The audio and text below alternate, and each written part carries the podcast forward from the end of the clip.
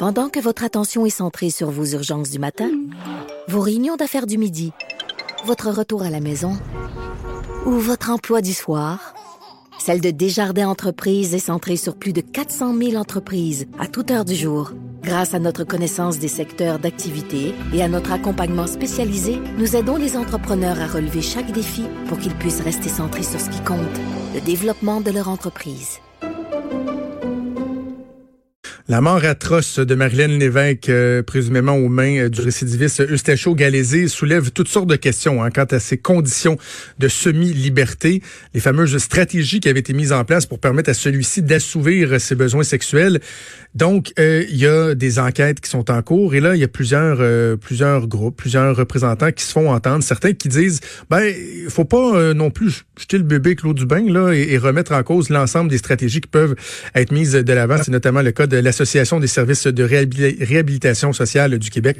on va en discuter avec son directeur général, David Henry, que je rejoins au bout du fil. Monsieur Henry, bonjour. Bonjour. Euh, peut-être d'abord nous dire qui représente votre association lorsqu'on parle euh, des services de réhabilitation sociale du Québec? Ah oui, alors l'association, en fait, c'est le regroupement de 65 organismes communautaires qui donnent des services à plus de 35 000 personnes judiciarisées par année. Donc, les organismes membres de l'association, euh, ça peut être par exemple des maisons de transition qui sont réparties dans l'ensemble du Québec, des services spécialisés dans l'employabilité des personnes judiciarisées, des services en justice réparatrice, en toxicomanie, en santé mentale, euh, toute la gestion des travaux compensatoires aussi, et des services qui viennent en aide aux proches des personnes incarcérées. OK. Avant qu'on aille plus loin dans, la discussion, je pense que euh, il est souhaitable, M. Henry, qu'on sépare encore une fois les choses parce qu'on parle beaucoup depuis une dizaine de jours du concept de semi-liberté qui est moins connu des gens par rapport euh, à la liberté conditionnelle qui est, davantage connue. Euh, comment on peut différencier les deux? en fait, bon, il faut comprendre que c'est une mesure qui est utilisée uniquement dans le système fédéral, donc pour les sentences de deux ans et plus. Et la semi-liberté, il faut le voir comme une mesure préparatoire à la libération conditionnelle. Donc quelqu'un est admissible à une semi-liberté avant sa libération conditionnelle pour le préparer à retourner en communauté. Et il y a des modalités en fonction euh, de la gravité de la sentence qui a été, de la durée de la sentence en fait qui a été donnée. Mais en termes d'encadrement, quelle est la différence? Parce qu'on a en tête des libertés conditionnelles où il y aura un, un encadrement relativement strict. J'imagine qu'en semi-liberté, l'encadrement est d'autant plus strict. Oui, l'encadrement est d'autant plus strict. Il y a systématiquement une assignation euh, à résidence dans le cadre d'une semi-liberté. La plupart du temps, euh, bah, en fait, presque, je connais pas de cas en tout cas, presque tout le temps dans une maison de transition avec des conditions euh, très spécifiques à respecter. Et donc l'encadrement effectivement est plus est plus serré pendant cette période-là. OK. Bon, euh, vous et moi, on convient euh, d'emblée qu'on n'abordera pas le cas particulier de d'Eustachio Galézé, mais quand même, je le disais d'entrée de jeu, ça soulève tout un questionnement par rapport à, des mesures qui peuvent être mises en place euh, dans le cadre des, des, conditions de remise en semi-liberté, par exemple. Et cet aspect-là de d'établir des, des stratégies avec un prisonnier qui s'apprête à recouvrir sa semi-liberté pour lui permettre, par exemple, d'assouvir ses besoins sexuels. On a l'impression que euh, l'ensemble de la société se dit, ben voyons comment peut-on mettre de l'avant euh, de telles stratégies? Est-ce que c'est mhm. défendable selon vous? Ben, c'est difficile. Je peux, comme on se disait, je peux pas commenter le cas particulier parce que j'étais pas, euh, j'étais pas impliqué dans la prise de décision en tant que telle, de la stratégie, etc. Mais c'est sûr que de, a priori, de mettre en place une stratégie qui, qui implique un acte illégal, c'est très inhabituel. Maintenant, je ne connais pas le rationnel clinique qui a été utilisé pour arriver à cette conclusion-là. Et ce que je comprends aussi, puis là, c'est vraiment les documents que tout le monde a eu accès, je veux dire, de la commission. Quand la commission a pris connaissance de cette stratégie-là, elle l'a trouvée inappropriée et a demandé, dans le fond, à ce qu'elle soit revue. Et vous savez, quand la commission demande qu'une stratégie soit revue, elle est revue immédiatement. Ben clairement, dans, dans ce cas-là, ça n'a pas été le cas. Mais, mais, mais, je, ben, je comprends qu'on... Parce qu'on peut présumer qu'elle a été revue, mais après, de quelle manière Par exemple, est-ce que moi, on peut très bien interdire à quelqu'un de, de, consommer, par exemple, de la drogue, et il peut le faire euh, en cachette. Il y a des, il y a des délinquants quand même qui sont d'excellents menteurs, d'excellents manipulateurs, qui arrivent à tromper l'ensemble des systèmes, l'ensemble des intervenants qui, euh, qui exercent la surveillance. Mais, mais quand même, parce que je, je lisais dans, dans, le journal de Québec ce matin, vous avez dit, il ben, faut croire que ça a été justifié cliniquement, que la décision n'a pas été prise sur un coin de table. Je veux bien, mais ne serait-ce que le principe de permettre à une personne judiciarisée, euh, quelqu'un qui, qui est en prison pour un crime, d'assouvir des pulsions sexuelles de surcroît en commettant un geste qui est illégal dans les faits, de se rendre par exemple dans un salon de massage ou d'obtenir les services d'une escorte, on dirait que ça tombe sous le sens, que ça n'a pas de bon sens. Bah écoutez, encore une fois, je peux pas commenter. Il y a une enquête qui est en cours et l'enquête très poussée qui est menée par le service correctionnel et la commission va déterminer justement s'il y a des actes inadéquats qui ont été posés dans le cadre de la stratégie. De l'extérieur, c'est difficile à commenter. Tout ce que je peux vous dire, c'est que c'est franchement inhabituel, clairement. Est-ce que vous trouvez que c'est une bonne idée? sais, parce que vous, vous et vos membres, vous, vous baignez là-dedans, vous côtoyez ces gens-là. Après ma barre de donner ce, genre de permission, parce que vous dites que c'était inhabituel, mais sur le principe, est-ce que vous convenez que c'est... Je, conviens que c'est très questionnable. tout à fait. Puis je pense que c'est pour ça que c'est pour ça que l'enquête est importante. Hein. Vous savez, l'enquête, à mon avis, doit doit démontrer si aussi, il y a s'il y a des problèmes systémiques dans le, processus de libération conditionnelle ou si on a affaire à des manquements particuliers dans la gestion particulière du suivi euh, des stachio-galésés. Comment vous qualifierez votre relation justement avec ces institutions-là? Parce que vous, euh, vous êtes sur le terrain, euh, vous côtoyez ces gens-là euh, au quotidien. Est-ce que on vous consulte d'ordinaire sur des stratégies à mettre en place, sur les conditions qu'on peut mettre? Est-ce que vous avez votre mot à dire, par exemple, si des conditions sont, sont données, mais qui sont soit bon trop restrictives ou trop permissives? Est-ce que vous pouvez vous faire entendre? Au niveau des conditions, c'est les commissaires de la commission des libérations conditionnelles qui déterminent les conditions. Il y a moyen de faire des représentations euh, pour modifier ou changer des conditions éventuellement, mais la décision finale revient au commissaire. Et la, la relation un peu qui est entretenue avec donc ces institutions, je, je dirais que c'est une relation de partenariat. On travaille avec un objectif commun, mais chacun a des rôles bien définis.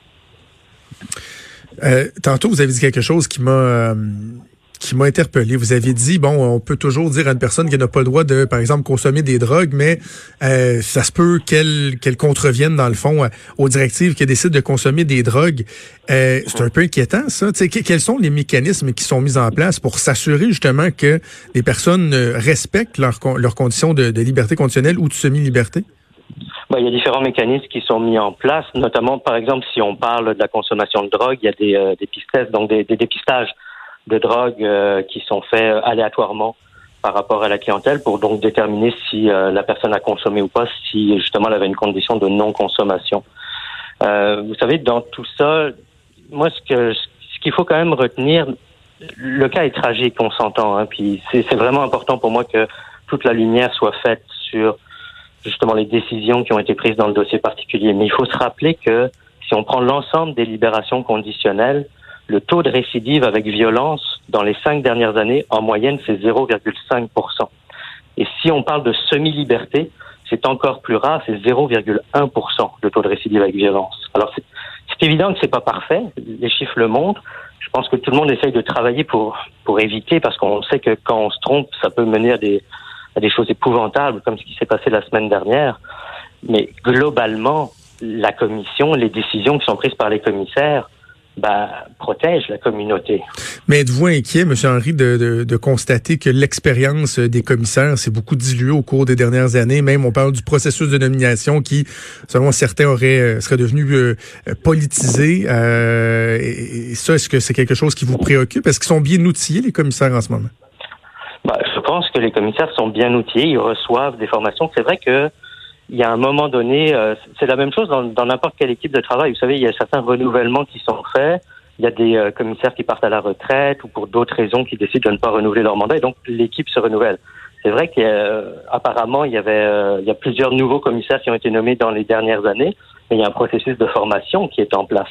Et de ce qu'on regarde, si on regarde les chiffres, encore une fois, les taux de récidive dans les dernières années, ils n'ont pas augmenté en tant que tel. Donc, je ne suis pas particulièrement inquiet, mais c'est sûr que les événements nous amènent à devoir. C'est normal, il faut revoir tout ça, il faut le questionner. Mais, les, taux de récidive, euh, vous dites les taux, les taux de récidive n'augmentent pas, mais par contre, hier, on apprenait que, particulièrement au Québec, le nombre de semi-libertés, libérations conditionnelles octroyées à des prisonniers euh, semble augmenter en flèche. Est-ce qu'on a des garanties qu'on va garder ces taux-là? Bah, on parle d'une augmentation de 10% il me semble, euh, hier, qu'on constatait. Euh, est-ce qu'on a des garanties On n'a jamais de garantie, mais à, en tout cas, moi, à date, je suis pas particulièrement inquiet. Je, je, je, pense que quand les commissaires rendent une décision, elle est justifiée par rapport à des outils actuariels, à des évaluations criminologiques, etc. Et que quand ils décident d'octroyer euh, une semi-liberté ou une libération conditionnelle, ils le font sur la base d'éléments tangibles. C'est pas, c'est pas pris au hasard. Mais encore une fois, c'est je trouve ça, je trouve ça difficile de dire ça aujourd'hui parce que on se parle dans un contexte vraiment particulier. Et je veux pas minimiser qui s'est passé la semaine euh, dernière. C'est c'est un peu l'impression que ça donne euh, en, tout respect, tu sais, puis je, vous faites votre travail, c'est correct, vous vous apportez des réponses euh, à mes questions, mais je me mets à la place des gens qui, qui nous écoutent puis qui se disent, oh, ok, c'est préoccupant tout ça. Euh, je, effectivement, qu'on a, on a l'impression que vous minimisez un peu le, risque que ça peut représenter pour pour la sécurité des gens, parce que de plus en plus on se demande, mais qu'est-ce qui est la priorité, la sécurité du public, la sécurité des victimes ou les droits des, des, des prisonniers? Non, puis c'est toujours ça. Il faut vraiment être clair là-dessus. Hein. Les, décisions qui sont prises par la commission, le, facteur prépondérant, c'est la sécurité du public. C'est toujours le facteur qui est euh, qui domine les autres. Moi, ce que je vous parle, c'est en fonction de mon expérience justement sur le terrain. Je vois je vois la réhabilitation sociale. Je vois les choses. Je suis pas particulièrement inquiet, mais je comprends tout à fait les gens qui euh, qui ne connaissent pas le système et qui qui voient justement euh, le meurtre tragique de Madame Lévesque et qui se posent des questions. Euh, tout ce que je peux faire, c'est juste, allez, moi, vous dire mes constats, vous présenter quelques statistiques. Après, euh, Ouais. dernière, dernière question que j'ai pour vous, Monsieur Henry, euh, toujours dans, dans le suivi qui est fait lorsque ces personnes-là sont en semi-liberté ou en liberté conditionnelle, est-ce que le réseau qui est créé autour de la personne est consulté sur une base régulière. Parce que, encore là, sans parler du cas particulier, mais partons de l'exemple. Ce matin, on apprend que euh, son employeur, euh, il travaille dans un restaurant, puis il disait, bon, dans les premiers mois, tout allait bien, mais avait remarqué dans les, dans les derniers temps qu'il était euh, gravement dépressif, qu'il manquait souvent l'ouvrage, qu'il partait en plein milieu de son travail. Est-ce que, par exemple, il n'y aurait pas pu y avoir des signaux d'alarme ou est-ce qu'il n'y a, pas une, communication à avoir avec le réseau euh, de ces personnes-là pour déceler des, des signes avant-coureurs? Oui, mais normalement, il y a une communication. Il y a les différents intervenants euh, titulaires du cas doivent être en communication les uns avec les autres et en communication avec l'entourage de la personne qui suit. Donc la famille immédiate, euh, l'employeur, des choses comme ça. C'est normalement des choses qui peuvent se faire. Je ne sais pas si ça a été fait dans le cas précis où on se parle. Mais normalement, il y a un filet de sécurité qui est mis en place. Il y a, il y a vous savez, il n'y a jamais une seule personne dans une équipe de gestion de cas qui suit quelqu'un qui prend des décisions. C'est un ensemble de professionnels qui travaillent ensemble et qui essayent de travailler avec d'autres sources extérieures aussi du réseau. Euh, je sais pas moi si la personne a des problèmes de consommation ou doit avoir un suivi psychologique, ben, tous les intervenants vont se parler entre eux autres. Euh, donc normalement, ce filet-là existe. Est-ce qu'il a été euh, et c'est pour ça que l'enquête est vraiment importante. On va pouvoir déterminer justement précisément si dans le cas précis dans le cas précis du mm de Station il y a eu des il y a eu des manquements, il y a eu des erreurs. L'enquête va le déterminer. C'est quelle, ouais, ça. quelle conclusion on peut tirer des aménagements qu'on peut apporter euh, euh, dans le futur si c'est le cas, si c'est nécessaire. Alors David Henry, vous êtes directeur général de l'association des services de réhabilitation sociale du Québec. Merci de nous avoir parlé. Bonne journée. Je vous remercie. Bonne journée. Merci.